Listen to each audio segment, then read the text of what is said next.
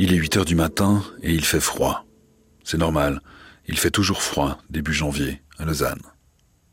Marie sort de son lit en chemise de nuit. Ses petits-enfants viennent de partir à l'école après lui avoir dit bonjour dans sa chambre. Devant sa commode, Marie commence sa toilette.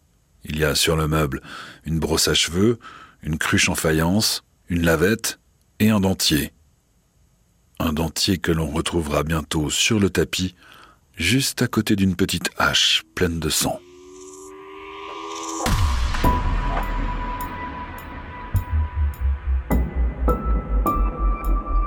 Crime suisse.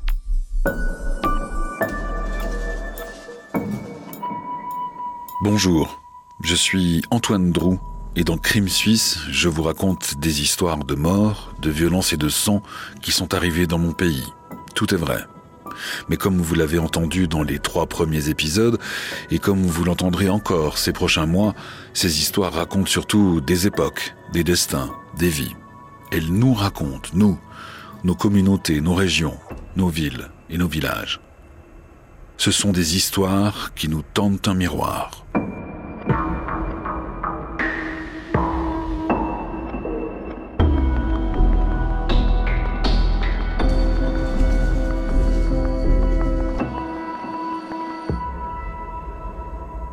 Crime suisse, épisode 4. Une veuve lausannoise tuée à coups de hache.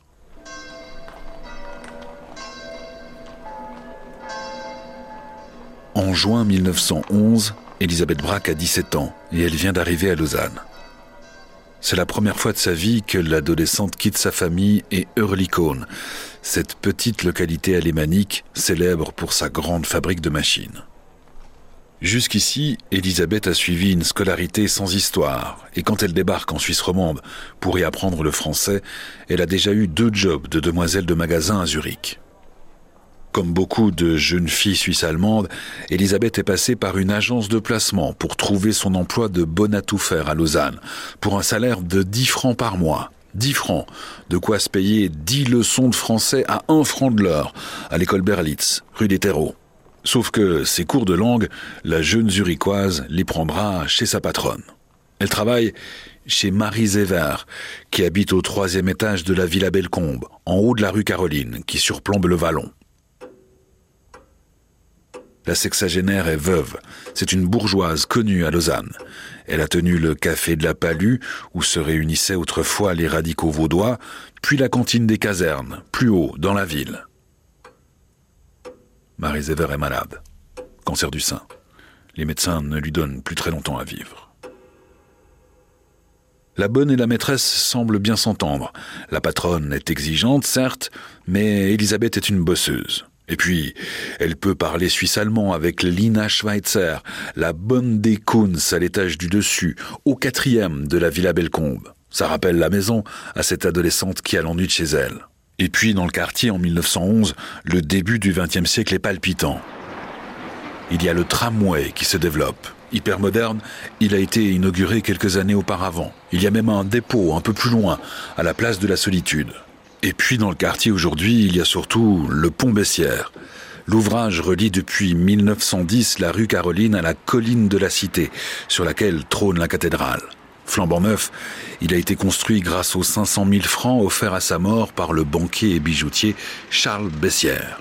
Depuis son inauguration, les marchandises et les personnes circulent bien plus facilement à travers la ville. En septembre 1911, trois mois après l'arrivée d'Elisabeth Braque à Lausanne, toute la famille de Marie Zéver part en vacances à Épalinges. Dépaysement assuré à la campagne, à même pas une demi-douzaine de kilomètres de la rue Caroline. Il y a là la veuve, sa fille et son mari, leurs deux enfants et la bonne.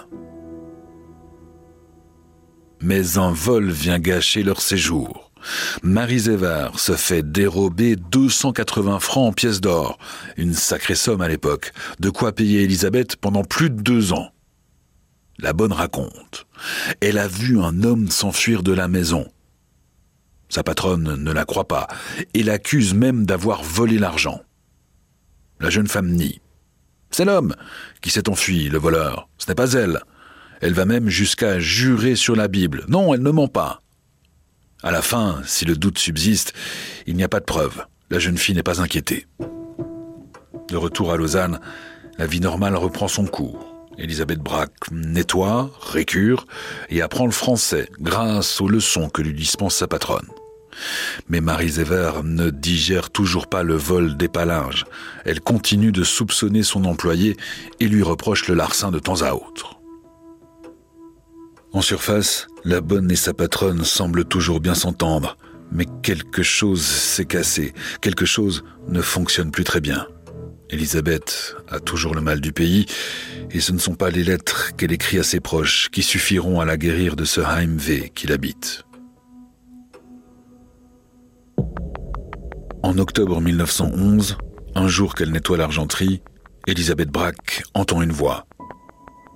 C'est la première fois que ça lui arrive. La voix lui dit Tu dois tuer ta maîtresse. La voix est catégorique. Elisabeth est saisie d'une grande angoisse et se raisonne. Non, tu peux pas. Tu peux pas, tu peux pas, tu peux pas.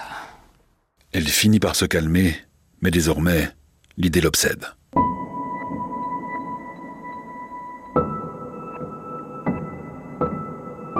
La jeune femme donne le change, tant bien que mal. À sa patronne, bien sûr, mais à sa famille aussi, à qui elle continue d'écrire, comme elle continue d'écrire des lettres à son amoureux, resté à Zurich. C'est du sérieux. Elle entend bien se marier avec ce Fritz Michel qui lui plaît tant. Depuis le vol à Épalinges, toutes les lettres sont lues par Marie Zéver ou par sa fille, Madame Garé. Méfiantes, les deux femmes veulent garder la potentielle voleuse à l'œil. Elles informent le père d'Elisabeth de la correspondance amoureuse de sa fille.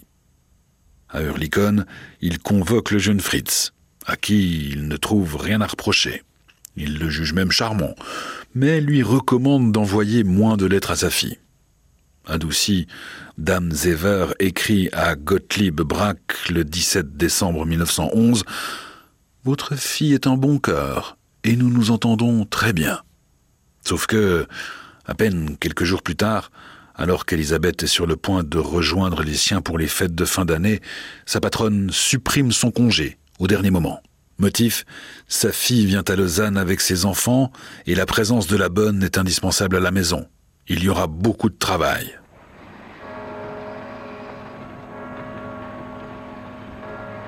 Elisabeth passe Noël et la nouvelle année dans une famille qui n'est pas la sienne. Elle aperçoit les piétons, les voitures et les chars sur le pont Bessières qui circulent sous l'œil attentif du guet de la cathédrale. Elle l'entend peut-être quand il crie les heures, la nuit. Il a sonné neuf, il a sonné neuf. Archive RTS, 1947. J'ai à mes côtés Monsieur Mignot. Monsieur Mignot, qui est le guetteur de la cathédrale de Lausanne. C'est un métier extraordinaire puisque vous êtes le seul à le faire. Eh bien, oui, d'abord, c'est, n'est-ce pas, c'est un métier qui, qui a une grande utilité au point de vue, n'est-ce pas, surveillance sur la ville. Savoir si, si on voit des incendies, s'il y a quelque chose d'anormal qui se passe par là, sur la ville. Par tout ce qui me semble d'anormal, je, je le signale. À la direction, au poste de police La Palue, avec, euh, par un moyen de communication, de téléphone avec la ligne directe. C'est ça. Si jamais vous voyez un attroupement extraordinaire, Oui. si jamais, par Oui. exemple, une fumée qui n'est pas habituelle s'élève au-dessus d'une maison.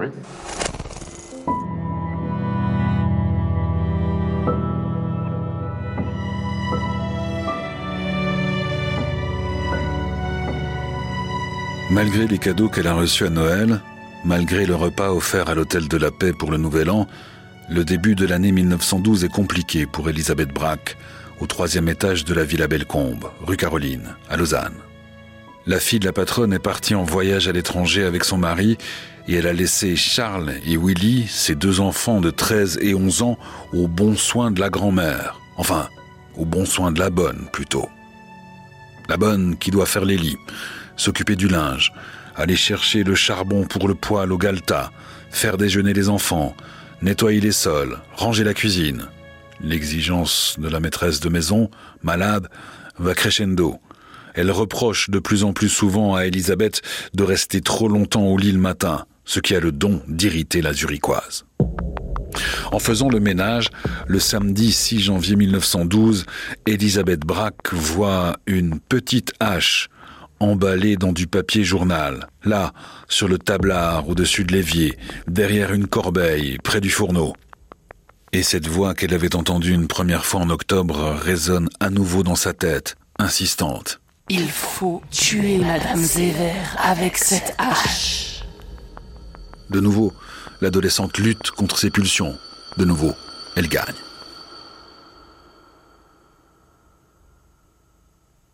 Le lendemain, c'est dimanche.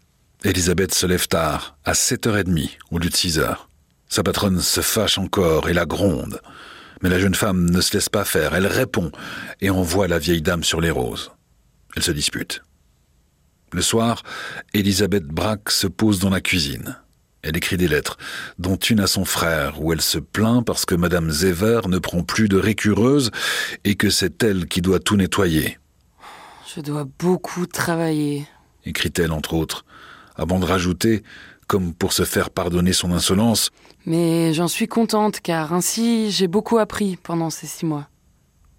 Après avoir écrit les lettres, Elisabeth va trouver sa maîtresse, déjà au lit dans sa chambre. Elle l'embrasse et lui souhaite une bonne nuit. Elle se dirige vers la porte de l'appartement, et c'est en tournant la clé dans la serrure que l'idée obsédante lui revient. Elle se dit ⁇ Tout le monde dort, il faut le faire maintenant !⁇ Épouvantée, submergée, elle fonce chez Lina Schweitzer, la bonne des Kunz, au quatrième étage. Elle veut parler pour s'occuper l'esprit, pour ne surtout pas redescendre au troisième et commettre l'irréparable. Son amie ne la reconnaît pas. Elle la trouve à la fois excitée et toute drôle, et de bien sombre humeur aussi. Lina Schweitzer racontera plus tard qu'Elisabeth a alors évoqué les récents décès dans la famille de sa patronne. Que de morts dans la famille de Madame Zéver, non? Sa mère, puis son frère, puis Monsieur Kurtz de Chamblande? Je me demande qui suivra? Lina lui aurait répondu Je pense que ça peut suffire.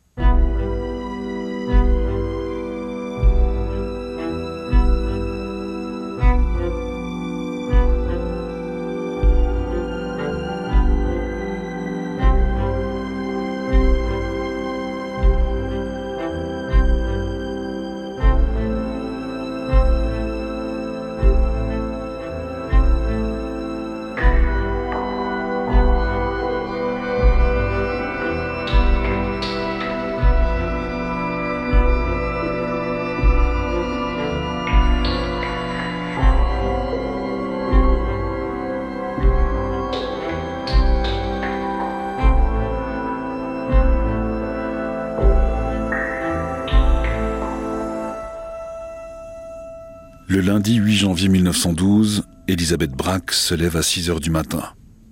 Dans le froid de la nuit, Lausanne se réveille. On devine dans l'obscurité la silhouette de la cathédrale, celle du pont Bessières. La bonne les regarde peut-être sans les voir en commençant sa journée.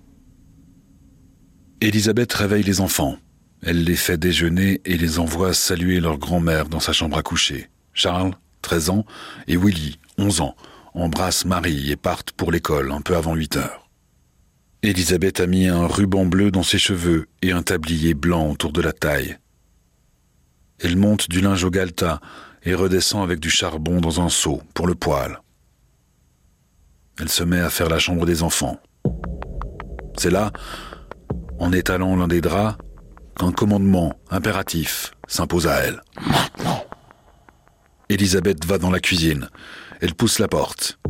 Il y a le fourneau sur la droite, une petite table et l'évier, juste à côté de la fenêtre. À gauche, une table, deux tabourets, un balai, des linges, un fouet, une râpe à fromage et d'autres ustensiles sont suspendus à des clous. En hauteur, les murs sont couverts de casseroles, de paniers, de couvercles et de quelques égouttoirs.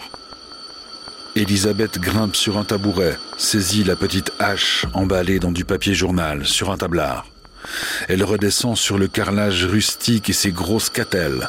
Elle déballe la lame sur la table où un gros morceau de beurre n'a pas encore été débarrassé. Elisabeth se rend dans la chambre de sa maîtresse. Elle vient de sortir de son lit et lui tourne le dos. Elle fait sa toilette en chemise de nuit. Avec le taillant de la hache, l'adolescente la frappe. Une fois, deux fois, sur la tête. Deux coups qui ouvrent le crâne de la sexagénaire, qui s'effondre. La bonne s'acharne. Marie Zéver est morte.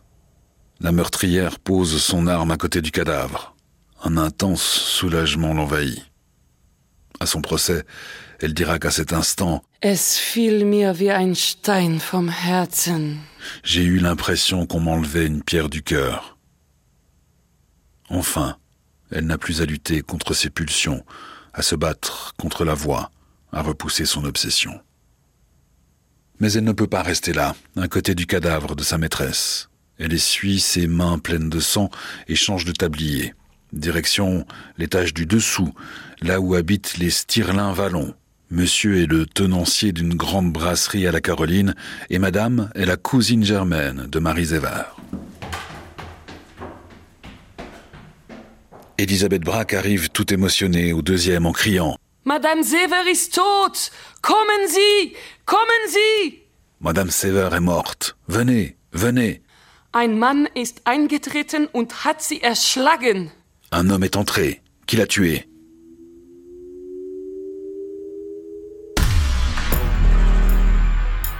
Madame Stirlin et sa bonne montent au troisième et pénètrent dans la chambre. Les bouquets de marguerites semblent se répéter à l'infini sur la tapisserie qui recouvre les murs. Côté de la fenêtre, face aux deux femmes, il y a une armoire en bois et un petit fauteuil en osier. Les rideaux en dentelle blanche touchent le parquet et ses larges lames de bois. Il est recouvert d'un immense tapis aux arabesques de fleurs qui fait presque toute la surface au sol. À leur droite, contre le mur, il y a le lit au cadre verni et sculpté. Trois oreillers sont empilés, un drap, une couverture, un épais duvet. Normal. On est en janvier. Il fait si froid. Au-dessus du lit, un cadre rond est accroché dans l'angle du mur. Une rose y est peinte. On lit ces mots. L'Éternel est mon berger. Il y a aussi cette peinture de montagne enneigée, ces photos de famille. Sur la table de nuit, on voit un bougeoir avec des restes de cire et une pile de livres. Le calendrier indique encore 7 janvier. Ce matin, Marie Zéver n'a pas eu le temps d'arracher le petit feuillet de la veille. Puis il y a le grand miroir. Il est suspendu, incliné juste au-dessus de la commode, dont un des tiroirs est entr'ouvert. Sur le plateau en marbre blanc du meuble, on voit une brosse à cheveux, un peigne, une grande cruche en faïence avec une lavette qui pend dessus. Il y a un pot avec l'inscription crème. Il y a deux flacons de parfum en verre ciselé. Et puis par terre, au pied de cette commode, il y a le cadavre de Marie Zéver. Elle repose sur le tapis qui fait des gros plis à la hauteur de son crâne ouvert, là où ses cheveux sont emmêlés dans une large flaque de sang. Sa chemise de nuit est remontée sur ses jambes blanches jusqu'au-dessus de ses genoux. On voit une partie de sa cuisse gauche. Sa main droite est crispée à la hauteur de son ventre dans le tissu blanc taché de rouge. L'autre main est posée sous son sein. À côté de sa tête, il y a la petite hache. En regardant bien, on voit juste en dessous de l'arme du crime le dentier de la malheureuse. Il est presque invisible, perdu dans les motifs tournoyants du tapis. Le tenait-elle en main ou a-t-il été éjecté de sa bouche sous la violence des coups?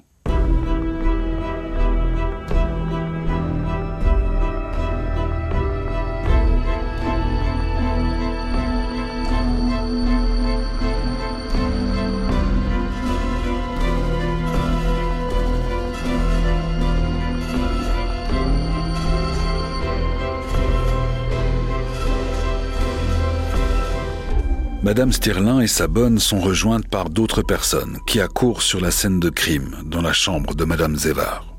Des dames lavent le sang qui a inondé le visage de la défunte avec le mince espoir que la sexagénaire soit toujours en vie. Mais elle est bien morte. On referme la porte. Charles Kunz est le premier policier sur place. Normal, il habite ici, à la Villa Bellecombe, juste au-dessus, au quatrième. Aussitôt dans la pièce, il est frappé par l'attitude d'Elisabeth Braque. Elle est bien trop calme, bien trop indifférente à côté du cadavre de sa patronne. La jeune femme raconte sa version de l'histoire. Elle a envoyé les enfants à l'école un peu avant 8 heures, puis elle est montée au grenier. En redescendant avec le seau de charbon, elle a entendu des râles de souffrance en provenance de la chambre à coucher de madame. C'est à ce moment-là qu'elle a vu un homme s'enfuir et qu'elle a découvert le corps de sa patronne avant de donner l'alerte. Un homme qui s'enfuit comme à Épalinges, comme l'automne dernier, après le vol des 280 francs. Le même homme? Les premiers constats montrent que rien ne manque, ni bijoux, ni argent. Il y en avait pourtant dans l'appartement, dans la chambre. Mais tout est en place. Il n'y a aucune trace d'effraction. Et puis, comment un inconnu aurait pu savoir pour la hache, cachée sur un tablard, enroulée dans du papier journal? Elisabeth est soupçonnée. Mais elle nie, comme à Épalinges. Sauf que cette fois, la police l'arrête.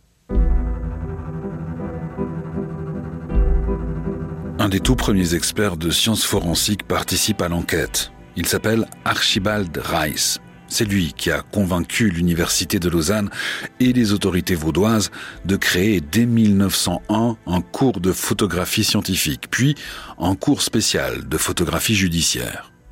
C'est grâce à lui qu'a été fondé l'Institut de police scientifique en 1909, un institut qui deviendra plus tard l'actuelle École des sciences criminelles de Lausanne. Archibald Rice est précis, méthodique, et il fume des kilomètres de cigares. Il analyse les traces de sang sur le tablier de la bonne. La forme des éclaboussures montre qu'Elisabeth Braque n'était pas au Galta au moment du crime, mais bien à proximité immédiate de sa maîtresse quand les coups ont été portés. Il analyse aussi la structure des marques laissées par la petite hache sur le crâne de Marie Zévard. C'est certain, elle a été agressée par derrière. Archibald Rice photographie aussi le corps de Marie Zévar avec une installation qu'il a développée pour avoir une vue verticale d'une scène de crime. L'appareil photo est monté sur un trépied. Une technique encore commentée au XXIe siècle, plus de 100 ans après sa création, par le professeur de criminologie Christophe Champeau, l'un des successeurs d'Archibald Rice à la tête de l'école de sciences criminelles de l'Université de Lausanne. Vous avez vu Madame Siver La pauvre. En une seule image, vous avez pratiquement toute la scène. Déjà, Rice a dû se positionner avec sa caméra technique en hauteur. L'appareil est monté sur le trépied un peu de manière inversée pour que l'optique puisse euh, observer la dame. Puis la prise de vue, ben, son objectif ici, c'est de la manière la plus efficace possible de documenter l'ensemble de la scène. La femme de ménage de cette bourgeoise va rapidement être soupçonnée euh, d'avoir quelque chose à faire dans l'infraction.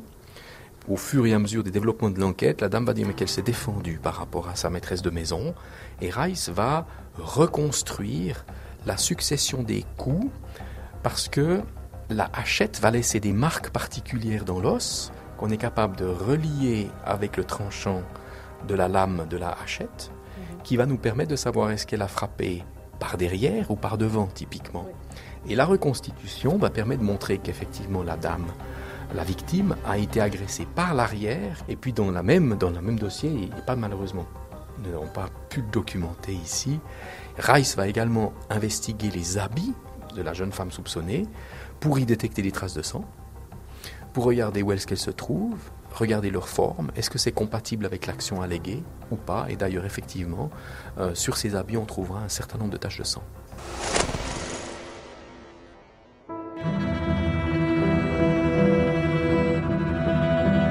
Après avoir nié pendant dix jours, face aux indices, Elisabeth Braque craque.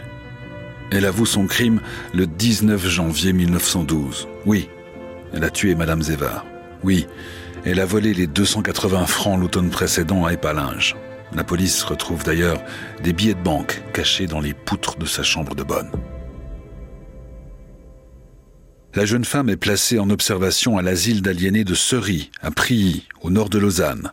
Les vieux vaudois disent encore parfois Sri sans prononcer le E, comme dans cet archive RTS de 1947. Monsieur le docteur, pendant les six ans durant lesquels vous fûtes sous-directeur de SRI, vous avez dû voir bien des tristes choses. Seulement, je suppose que les malheureux malades mentaux qui sont enfermés ne se rendent guère compte de l'état dans lequel ils se trouvent. C'est là une grande erreur. Très répandue d'ailleurs. En fait, à part quelques vieillards désorientés et quelques faibles d'esprit euh, profonds, la grande majorité des hôtes de nos hôpitaux psychiatriques, c'est ainsi qu'il faut appeler maintenant ce qu'on nommait autrefois des asiles d'aliénés, euh, se rendent parfaitement compte qu'ils sont enfermés. Ce qui leur échappe, c'est la légitimité des motifs euh, pour lesquels on les soigne même contre leur gré. Alors il en résulte que la plupart sont dans une situation qui, pour eux, est exactement aussi dramatique euh, qu'elle le serait pour vous ou pour moi si on venait en cet instant nous enfermer sous prétexte que nous sommes en train de dérailler et de dire des sornettes.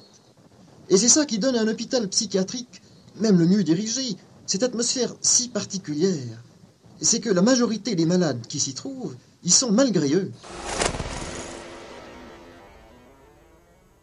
Mais en 1912, on n'y est pas encore. On parle bien d'asile et d'aliénistes, pas d'hôpital ni de psychiatre. Deux aliénistes examinent donc Elisabeth Braque du point de vue mental, lit-on dans la presse de l'époque. Il y a le docteur Mahin, directeur de l'asile de Seri, professeur à l'université de Lausanne, ainsi que le docteur Schmidt, qui est suisse-allemand. C'est pratique pour s'entretenir avec la zurichoise. Mais pendant le premier mois du séjour d'Elisabeth Braque à Seri, il est impossible de l'examiner. Elle est confuse, plongée dans un état crépusculaire, comme quand on a subi un grand choc, disent les médecins. Pire, quand la nuit approche, elle s'agite. Elle voit des ombres. Elle confond la patiente du lit d'à côté avec Madame Zever, qu'elle a tuée, avec la petite hache. Elle entend aussi une voix qui lui dit que sa mère est morte. Vers le milieu du mois de mars, son état s'améliore un peu. Le docteur Schmidt commence à l'interroger en vue du procès, même si elle dort mal, même si elle a toujours le Heimweh, le mal du pays, et qu'elle continue de divaguer. Les savants analysent 17 de ses rêves. En avril, les aliénistes concluent qu'Elisabeth est atteinte de déséquilibration mentale, ce sont leurs mots. Elle est atteinte, disent-ils, d'une infirmité dégénérative héréditaire appelée folie obsessionnelle. Selon eux, cette folie impulsive est la cause du crime. En conflit avec sa puberté, l'adolescente n'est pas en état d'apprécier ce qu'elle fait. D'ailleurs, elle l'a dit elle-même, elle était ohne Kopf au moment du crime. Elle n'avait pas sa tête. Elle est jugée antisociale et doit être internée de façon prolongée dans un asile d'aliénés, dont acte. La période d'observation se transforme en internement le 20 avril 1912.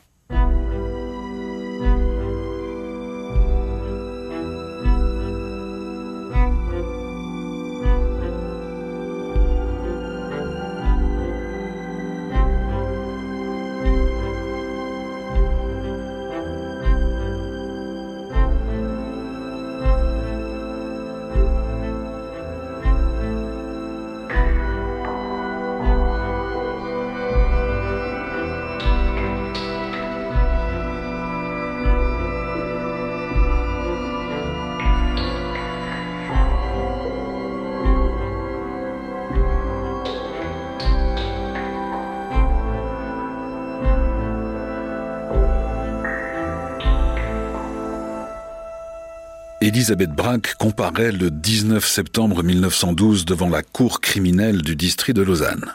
Il y a deux juges et le procureur. Le jury est composé de neuf messieurs. Au banc des accusés, derrière son avocat, Elisabeth Braque est très pâle, toute de noir vêtue, et assise à côté d'un gendarme.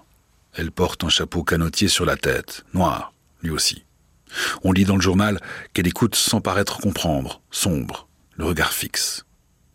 Madame Garret, la fille de la victime, se porte partie civile, et c'est un employé de l'Office du tourisme qui assure la traduction. On voit sur la table des pièces à conviction, le seau à charbon, la petite hache et quelques vêtements. On lit le rapport d'Archibald Reis, professeur de police scientifique, puis celui de l'officier Kunz, arrivé très vite sur les lieux. Puis viennent les constatations des aliénistes qui ont étoffé leur rapport ces derniers mois. Selon le docteur Schmidt, Elisabeth Brack est en proie à un conflit qui s'est aggravé depuis que l'accusé a quitté sa mère et son fiancé.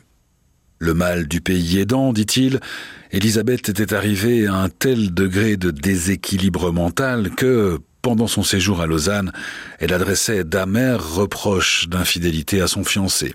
Or, ce brave garçon, ce Fritz Michel, ne méritait certainement pas d'être abreuvé de tels reproches outrageants d'après le docteur. Devant le tribunal, les aliénistes évoquent la puberté de la jeune femme, sa vie sensuelle. Pensez donc, elle est faible et a mal supporté les passions de son âge. C'est cette faiblesse qui l'a rendue antisociale. Le docteur Mahin complète les constats de son confrère. Il a appris que le grand-père Braque buvait beaucoup à l'époque de la conception du père d'Élisabeth. Elle a sans doute hérité de cette tare de l'alcoolisme qui parfois saute une génération, affirme-t-il. Et ce n'est pas tout. Une sœur de la grand-mère de l'accusé était kleptomane. La grand-tante, elle aussi, avait volé alors qu'elle n'avait besoin de rien. De plus, l'accusée présente des traces d'hystérie. Elle est vaniteuse, elle est fière. C'est sûr, pour l'aliéniste, il s'agit d'une dégénérée incapable de maîtriser ses pulsions. Certain qu'elle n'a pas pu simuler la folie, les docteurs Main et Schmidt en arrivent à la conclusion qu'elle doit être considérée comme totalement irresponsable et enfermée pour très longtemps dans un asile. Puis le président du tribunal interroge Elisabeth Braque. Nous avons reconstitué une partie de cet échange en nous basant sur plusieurs journaux de septembre 1912, dont La Revue et La Feuille d'avis de Lausanne. Un interrogatoire interprété ici par un comédien et une comédienne. Vous rendez-vous compte exactement aujourd'hui de la gravité du crime que vous avez commis? Je sais bien que j'ai commis un crime très grave et je ne sais pas comment je l'ai commis. Regrettez-vous votre acte? Je regrette. Vous souvenez-vous avoir dit à plusieurs reprises qu'après le crime, vous vous étiez agenouillé devant votre maîtresse et lui aviez baisé le visage? Je me souviens pas. Aviez-vous des motifs de tuer Madame Zéver Non. Non, aucun. Aviez-vous eu des obsessions de la tuer? Oui. Deux fois. En avez-vous causé avec quelqu'un? Non. Pourquoi n'en avez-vous jamais parlé à personne? Je sais pas. Comment avez-vous échappé à vos obsessions? J'ai eu assez de force pour résister.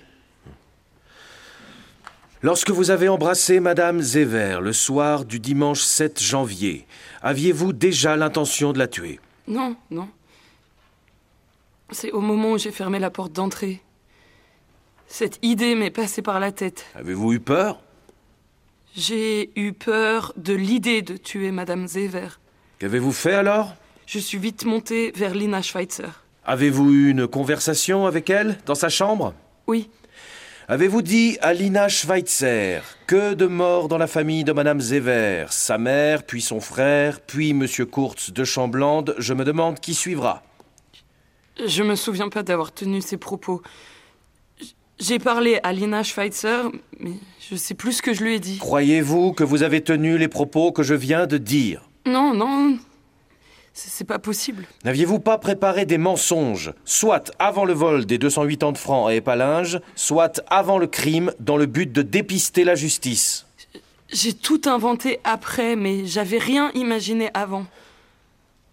N'avez-vous pas eu des idées de suicide à l'asile de Cerie Oui. Après trois ou quatre semaines de séjour, j'aurais voulu me jeter dans le lac. Auriez-vous voulu vous noyer dans le lac de Zurich ou dans le lac Léman? Dans le Genfersee. N'êtes-vous pas très vaniteuse Orgueilleuse Et fière? Non. Je suis pas fière. Elisabeth dit encore au procès qu'elle était contente de sa place et qu'elle aimait Madame Zevar comme une personne de sa famille. Elle allait l'embrasser chaque soir avant de se coucher. Devant la cour, elle ne se souvient plus d'avoir écrit à ses parents qu'elle avait le AMV. Devant les juges et le jury, elle a oublié la dureté de son travail, sa contrariété de ne pas pouvoir écrire davantage à son amoureux, Fritz. L'audience est suspendue à midi 20.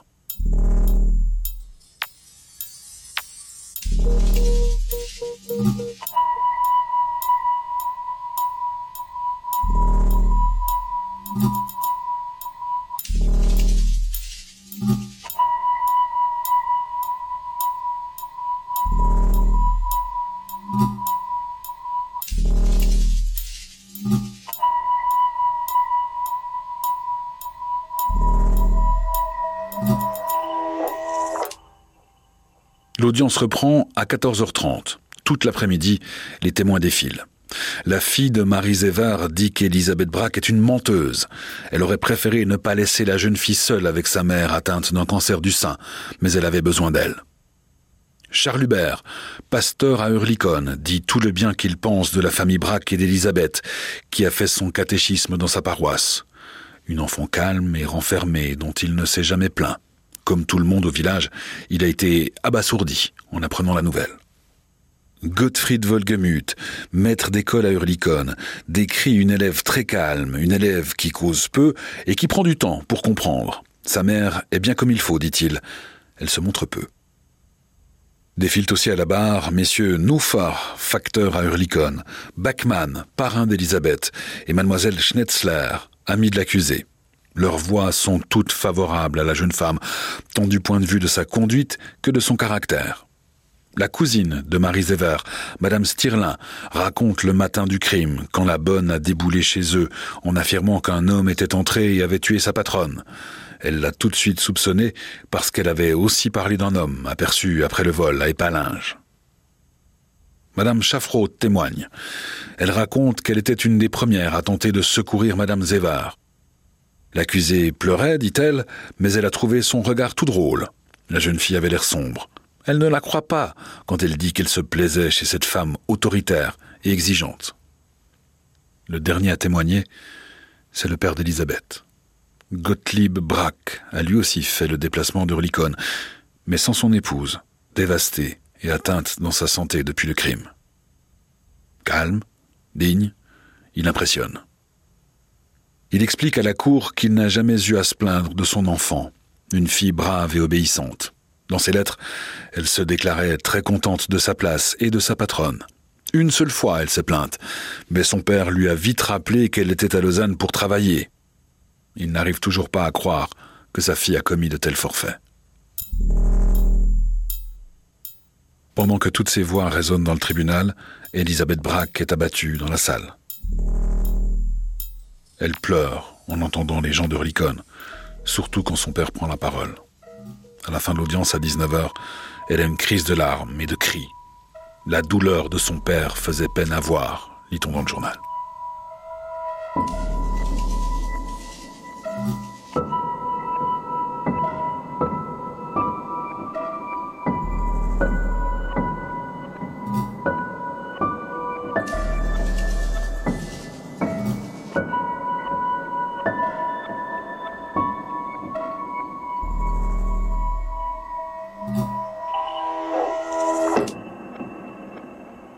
À l'heure des plaidoiries, deux visions s'affrontent.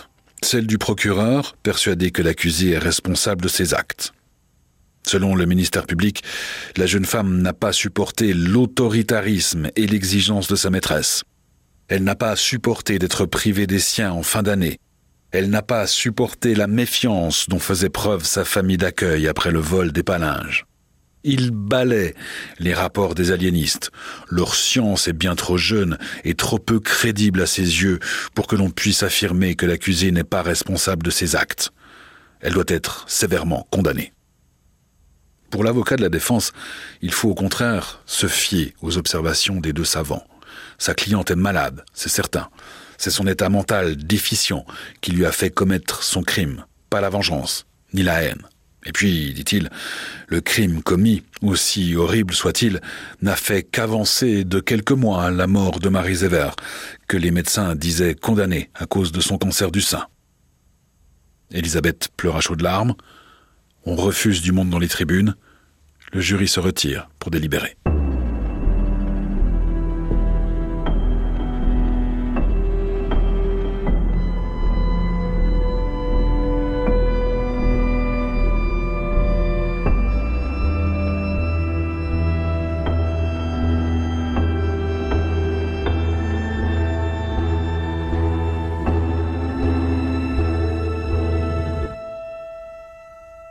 Si les plaidoiries ont duré des heures, les délibérations du jury sont pliées en 45 minutes. Oui, l'accusée est coupable. Non, elle n'est pas responsable. Le tribunal ordonne qu'Elisabeth Braque soit internée dans une maison de santé. Les frais de la cause sont mis à la charge de la meurtrière et les deux billets de 50 francs trouvés dans sa chambre de bonne sont remis à Madame Garé, la fille de la victime. Le 5 novembre 1912, la jeune femme est transférée à l'asile du Burgelsli, à Zurich.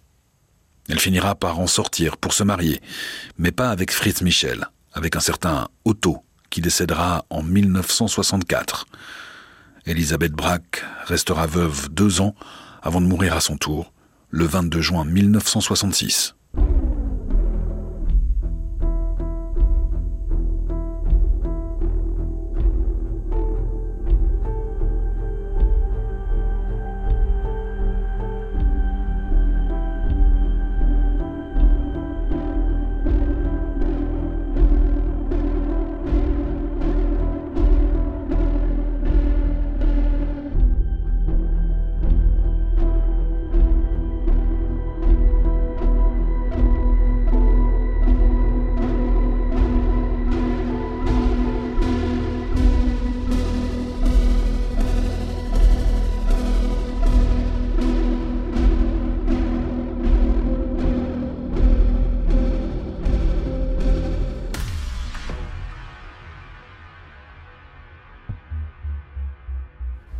Philippe de la Croza, bonjour. Bonjour. Philippe de la Crozin, vous êtes directeur de l'Institut de psychiatrie légale du CHUV, qui est situé sur le site de l'hôpital psychiatrique de Seury.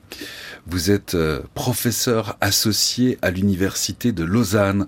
Vous êtes un des spécialistes suisses de l'expertise psychiatrique dans le cadre judiciaire. C'est un de vos axes de recherche. Quel regard actuel vous portez sur vos collègues de Seury, ceux de 1912, qui disent d'Elisabeth Braque qu'elle a mal supporté les passions de son âge, qu'elle présente des traces d'hystérie, qu'elle est une dégénérée incapable de maîtriser ses pulsions Vous vous êtes dit quoi en lisant ces mots-là? Alors j'ai trouvé extrêmement intéressant euh, de lire euh, ces comptes rendus qu'on trouve notamment dans la presse, enfin très détaillés. Hein. Et c'est extrêmement intéressant parce que ça donne une très bonne idée de l'état de la science psychiatrique il y a 100 ans en arrière. Et au fond, on retrouve exactement des termes, des dénominations, des façons de pouvoir décrire les tableaux cliniques tels qu'ils existaient à l'époque. Et on a parfois l'impression que effectivement euh, les choses étaient un peu naïves ou on pourrait avoir un regard peut-être amusé sur les choses.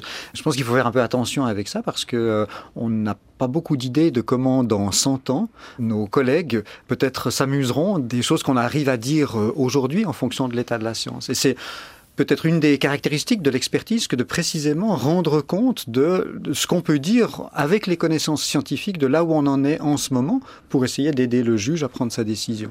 Il y a un élément, une tournure de phrase, euh, une analyse de vos collègues aliénistes, hein, les docteurs Mahin et Schmitt de l'époque, qui vous a particulièrement marqué au-delà d'une phrase en particulier, le fait même qu'on ait pris la peine de demander à un psychiatre germanophone de venir faire cette expertise pour pouvoir s'entretenir dans la langue maternelle, de l'expertiser, il y avait un souci d'être sûr de pouvoir vraiment bien comprendre qu'il n'y ait pas le biais de la langue. Enfin, aujourd'hui, on aura tendance à utiliser des interprètes lorsque l'expertisé ne parle pas la langue, mais là, on voit qu'on est allé chercher un médecin psychiatre euh, qui parle la langue pour être sûr de pouvoir euh, vraiment s'entretenir et bien comprendre ce qui se passe. À l'époque, il y a deux spécialistes, deux médecins qui se penchent sur euh, le cas d'Elisabeth Braque. C'est systématique aujourd'hui d'avoir euh, deux médecins où il y en a qu'un ou parfois il y en a plus?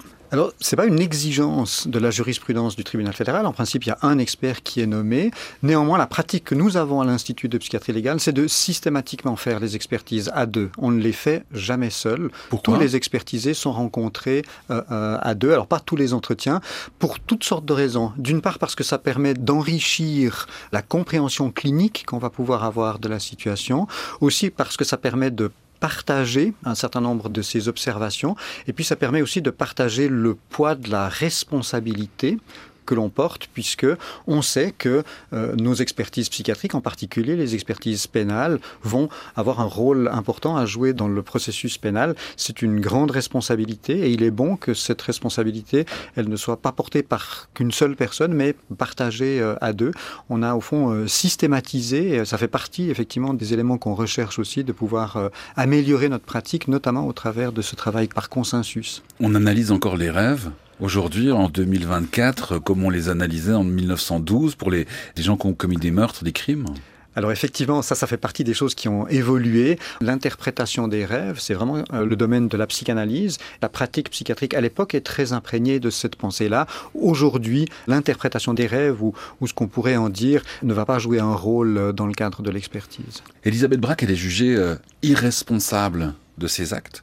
Comment est-ce qu'on mesure l'irresponsabilité ou à contrario, la responsabilité d'un ou d'une accusée cette question de l'irresponsabilité pénale, elle est au cœur des préoccupations de la psychiatrie légale depuis les tout euh, débuts, à l'époque où effectivement euh, on parlait pas encore de psychiatres, mais c'était des aliénistes. Des aliénistes, il est terrible ce mot. Hein.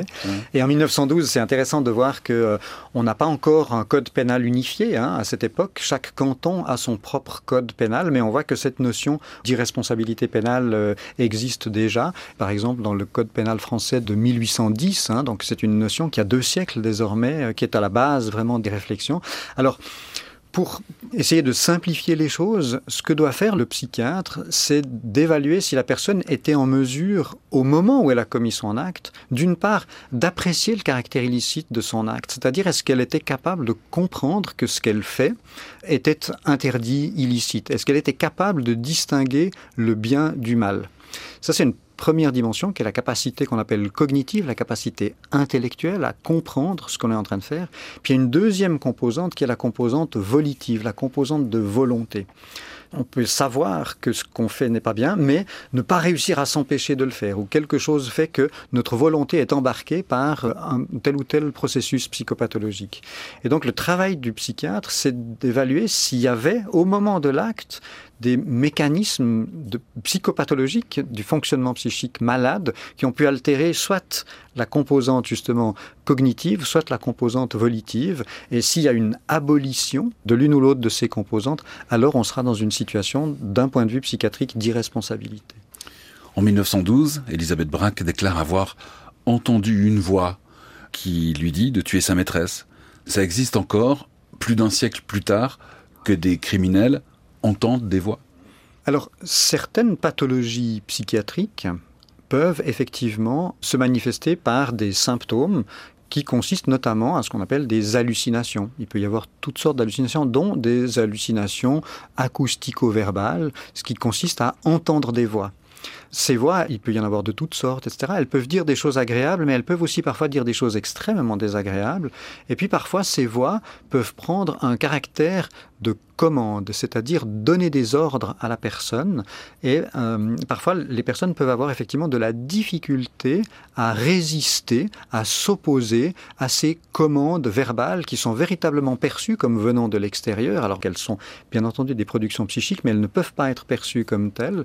Et parfois, il y a effectivement quelque chose qui va pousser la personne à commettre un acte, souvent d'ailleurs plutôt euh, auto-agressif, c'est-à-dire le fait de se faire du mal, le fait parfois de conduire à des tentatives de suicide. Mais parfois, il peut arriver effectivement que les voix euh, conduisent la personne à aller euh, agresser quelqu'un d'autre. Et toute la question sera de savoir aussi dans quelle mesure la personne à ce moment-là est en capacité de pouvoir résister à ces voix, à ces injonctions qui proviennent euh, de l'intérieur d'elle, sachant que très souvent, dans ces états-là, il y a par ailleurs toutes sortes d'autres symptômes qui sont associés, en particulier souvent des états d'angoisse extrêmement importantes. Ce sont des vécus qui sont d'une très grande pénibilité et qui peuvent là aussi, évidemment, avoir un impact sur, au fond, le comportement de la personne.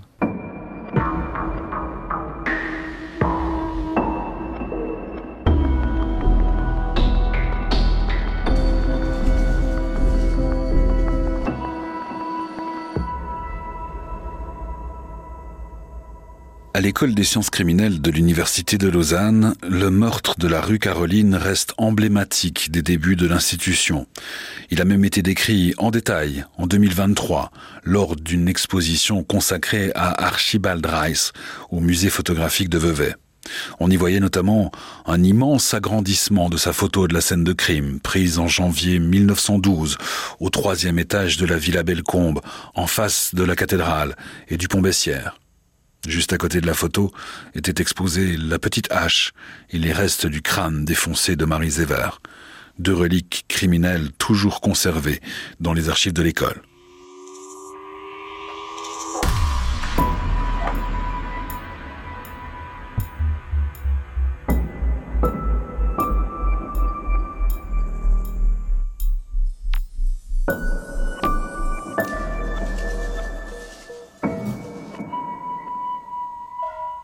Veuve lausannoise tuée à coups de hache. C'était l'épisode 4 de Crime Suisse, un podcast de la RTS produit par Grégoire Moll et réalisé par David Golland. Musique originale, René-Jeanne Aquaviva. Documentation écrite et sonore, Véronique Rabou et Jérôme Ruffini. Attaché de production, Andrea Glanville. Rédaction et narration, c'est moi, Antoine Drou. Merci aussi à Franck Semley et à Lola Hughes qui ont prêté leur voix dans cet épisode, ainsi qu'aux archives cantonales vaudoises. Elles ont retrouvé pour nous la trace d'Elisabeth Braque. Si vous voulez en savoir plus sur Archibald Rice, plongez-vous dans le livre Le théâtre du crime, sorti en 2009 aux presses polytechniques et universitaires romandes. Il est toujours disponible. Quant à moi, je vous donne rendez-vous dans 15 jours pour un nouvel épisode de Crime Suisse. Je vous raconterai une histoire de couple qui s'est terminée avec la mort d'un homme, abattu de quatre balles de revolver dans sa tenue de latex.